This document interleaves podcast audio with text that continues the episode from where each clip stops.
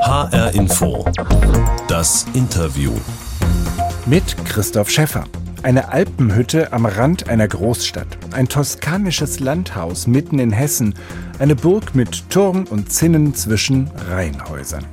Es sind solche skurrilen Bausünden, die die Architekturhistorikerin Turit Fröbe sammelt und fotografiert. Das ist im Prinzip Street Art, behaupte ich weil die meisten dieser Bauwerke tatsächlich eine ganz deutliche Message in den Außenraum tragen. Also sie zeigen zum Beispiel, wo das Haus lieber stünde oder was das Haus lieber wäre. Oder manchmal künden sie auch von den Hobbys ihrer Besitzerinnen und Besitzer. Und deshalb liebt Turit Fröbe diese Bausünden, die eine Geschichte erzählen und an denen das Auge hängen bleibt. Wie ein wacher Blick auf die gebaute Umwelt unsere Städte tatsächlich aufwerten und verändern kann, darüber habe ich mit Turit Fröbe gesprochen. Hallo, Turit Fröbe. Sie gehen gerne mit offenen Augen durch die Stadt, durch Wohnsiedlungen, schauen sich Häuser, Vorgärten, Straßen und Plätze an.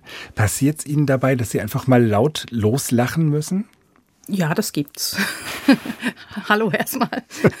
das kann tatsächlich passieren. Ja? Also ich, ähm, ich amüsiere mich schon gut eigentlich, wenn mhm. ich unsere Baukultur ansehe. Also im positiven Sinne tatsächlich. Wann haben Sie es zuletzt äh, mal so richtig herzhaft losgelacht beim Anblick eines Gebäudes zum Beispiel?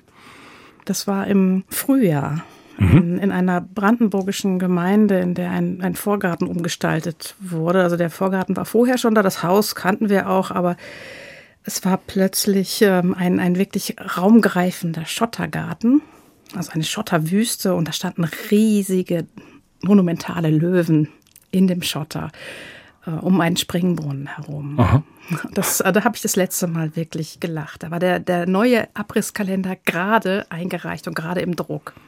Das hat es nicht mehr reingeschafft. Hat es nicht mehr reingeschafft. Abrisskalender, da kommen wir vielleicht auch mal drauf, ist ja eines von den Produkten, die entstehen, wenn sie fotografierend durch die Gegend gehen, äh, die gebaute Realsatire der Nation, wie Sie es mal genannt haben, fotografieren.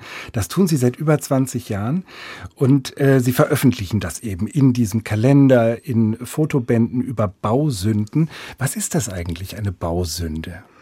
Ich liebe diese sogenannten hässlichen Entlein, die aus der Reihe tanzen. Vielleicht kann man es am besten so beschreiben. Also, oder vielleicht auch gar nicht mit hässlichen Entlein. Also, ich versuche immer von diesem Schön und hässlich wegzukommen.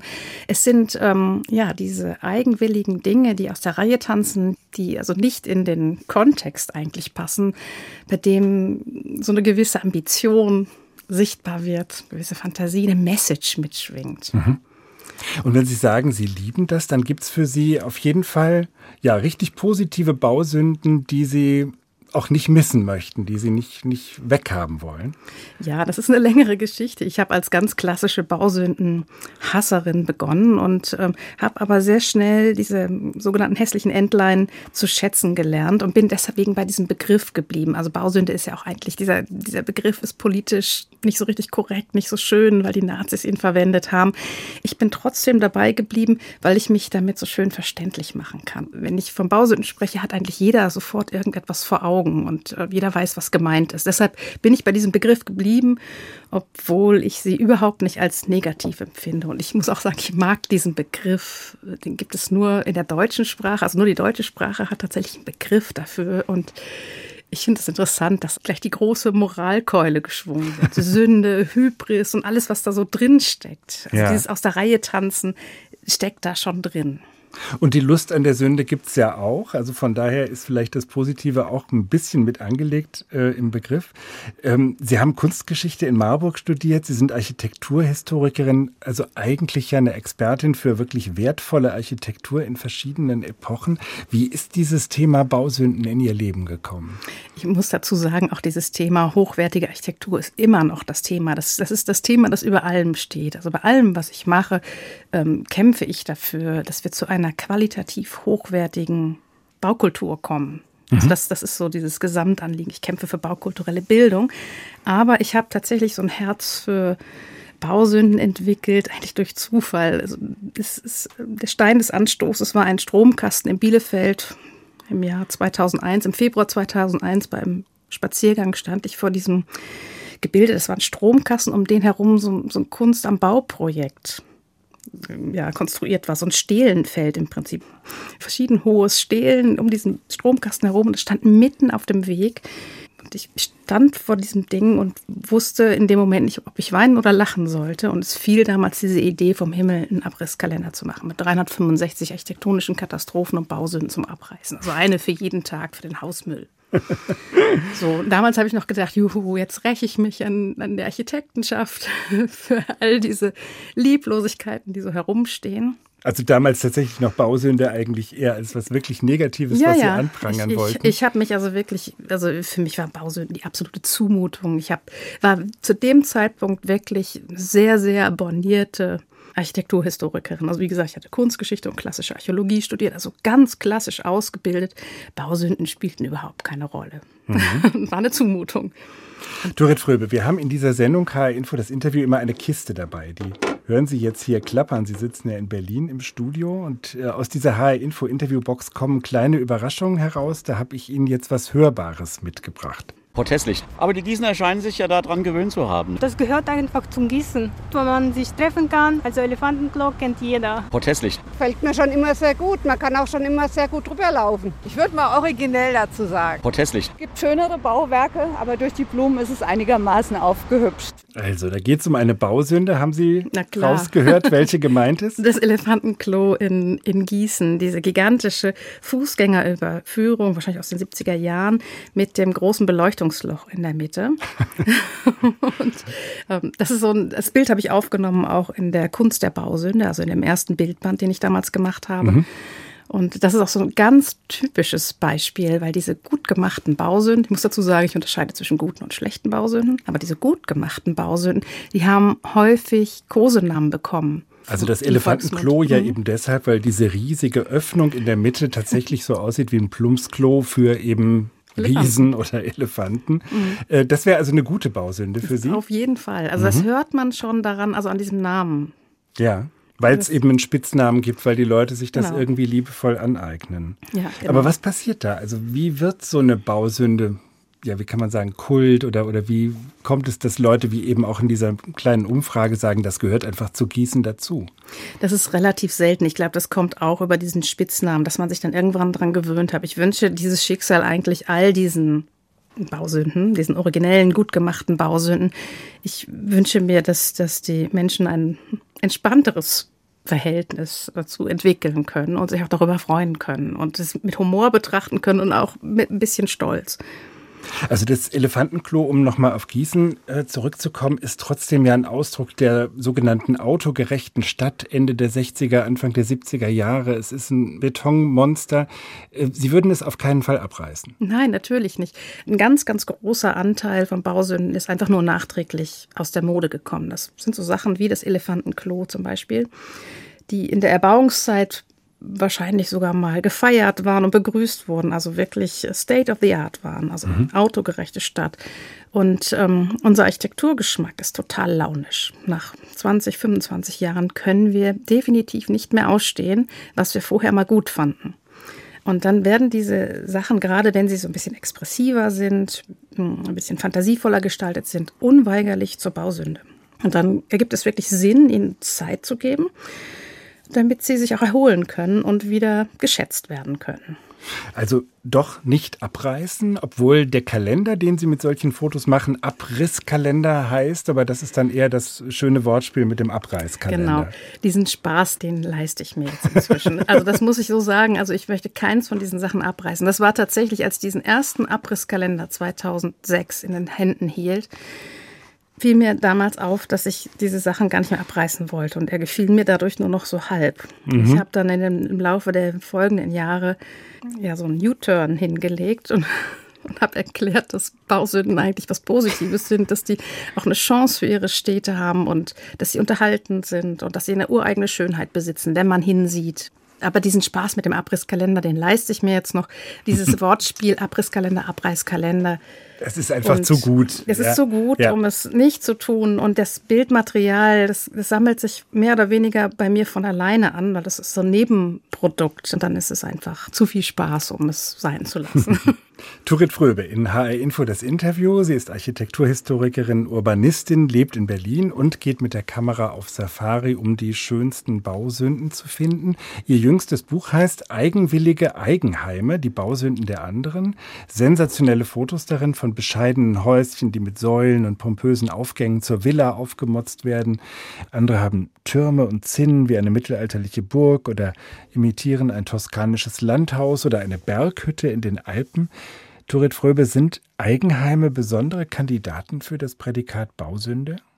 Ja, die unterliegen anderen Gesetzmäßigkeiten als die Bausünden in den Innenstädten, kann man sagen, weil sie eben von diesem privaten Bauwillen abhängig sind, von diesem privaten Gestaltungswillen.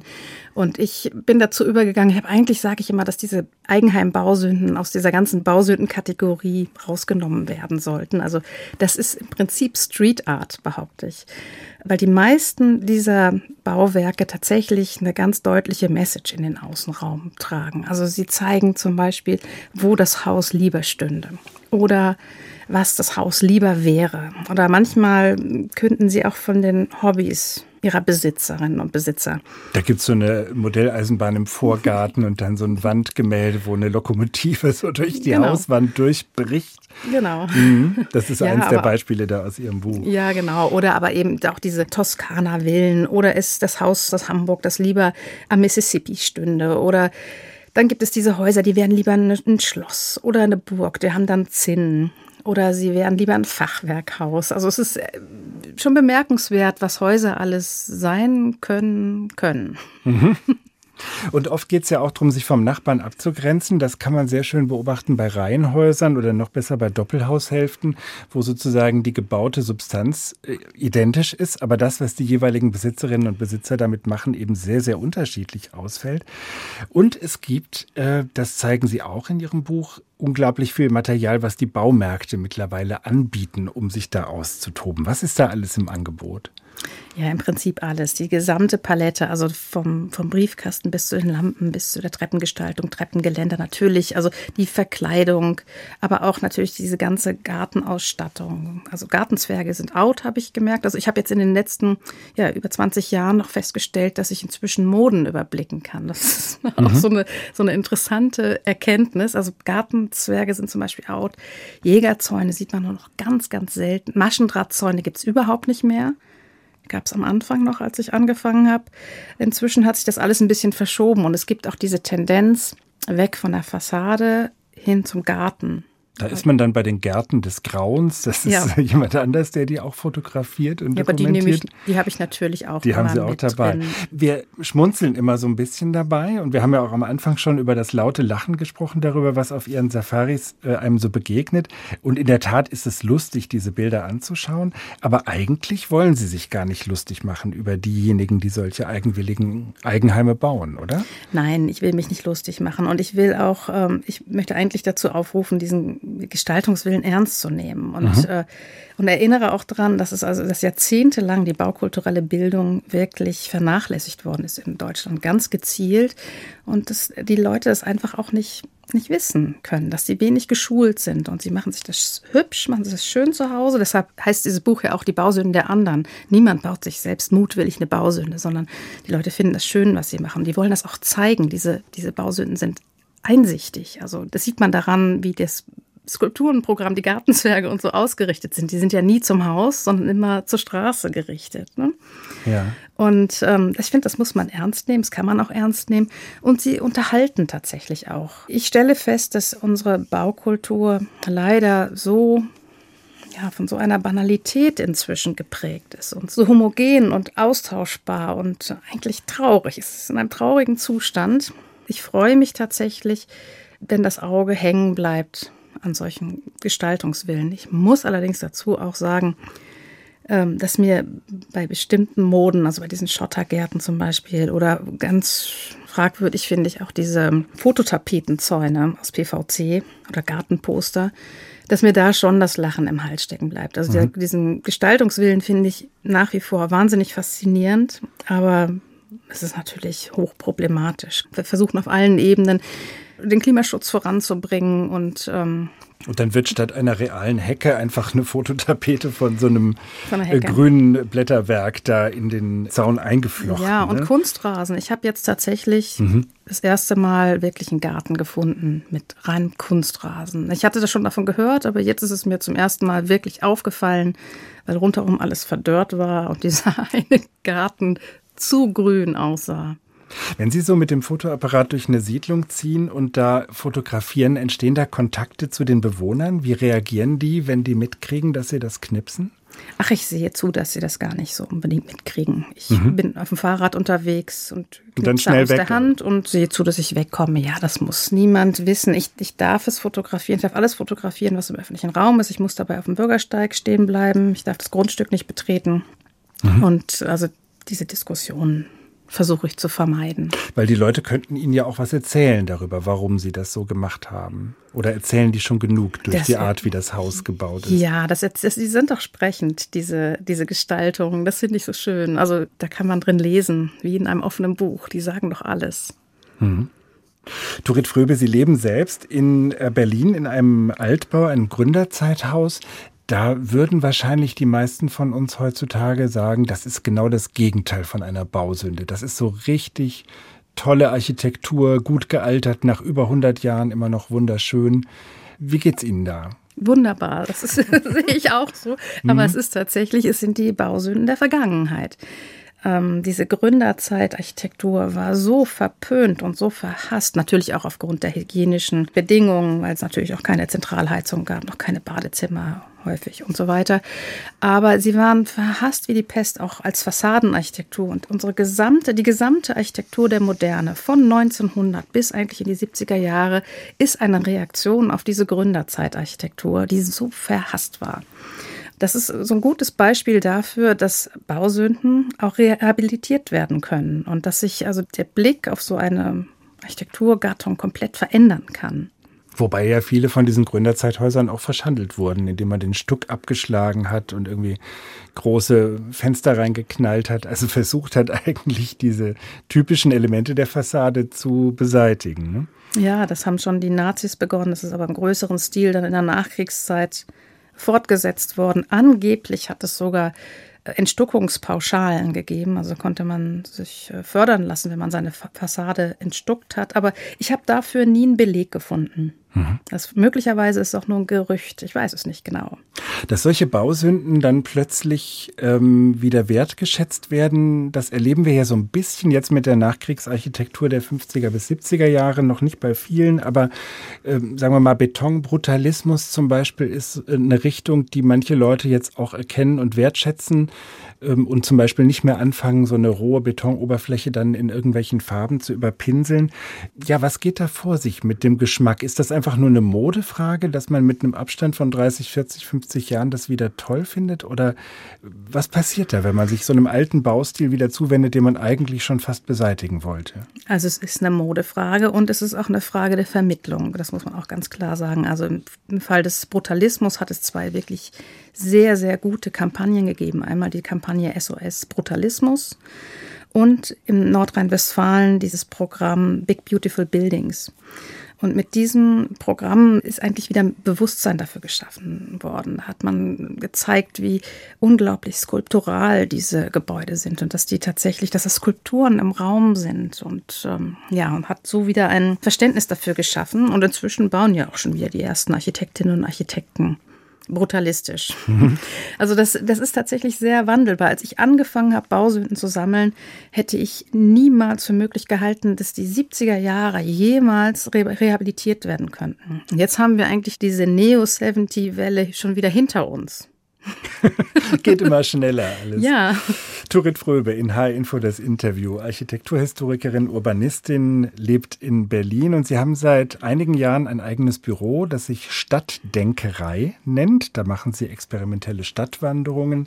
Sie vermitteln Baukultur auch an Kinder und Sie versuchen zur Aufwertung von Städten beizutragen. Und Sie behaupten, man kann ganze Städte aufwerten, indem man die Wahrnehmung der Bürgerinnen und Bürger verändert. Wie soll das funktionieren? Heißt das, dass wir uns diese katastrophal verbaute Umwelt, in der wir leben, einfach schön reden? Oder wie geht diese Veränderung vor sich? Ja, das, das im Prinzip geht es darum. Okay.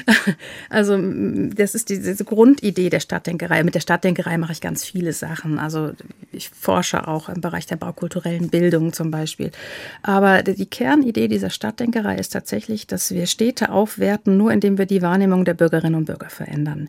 Wir vertieren uns ähm, in diesen Projekten in einem leerstehenden Laden in einer Stadt ein. Also ich würde sagen, es funktioniert bis zu einer Größe von 300.000 Einwohnern. Danach würden wir uns dann kleinere Einheiten vornehmen, Stadtteile oder Planungsareale. Und arbeiten mehr oder weniger Tag und Nacht rund um die Uhr. Sind wir ansprechbar, sind sehr genau erkennbar und äh, sehen zu, dass die Stadt tatsächlich zu so einer Art Selbstgespräch wird lassen uns erstmal von den Bürgerinnen und Bürgern ihre Stadt zeigen und erzählen vor allen Dingen auch. Und dann finden wir Antworten auf das, was wir wahrgenommen haben, was wir gehört haben. Wir lassen die Leute vor Ort entdecken, was sie im Alltag übersehen, was sie für nicht betrachtenswert halten, was sie für selbstverständlich halten. Und dadurch entsteht so eine, so eine Euphorie. Sie sehen plötzlich ihre eigene Stadt, die sie eigentlich aus dem FF kennen. Also, wo sie eigentlich sagen würden, ich kenne jeden Stein oder ich kenne die Stadt wie meine Westentasche oder dieses Areal wie meine Westentasche. Plötzlich erkennen die, dass ihnen bestimmte Sachen nie aufgefallen sind. Und dadurch entsteht eine Euphorie. Und ähm, ich behaupte, wenn wir nach einer Woche weg sind, ist die Stadt eine andere.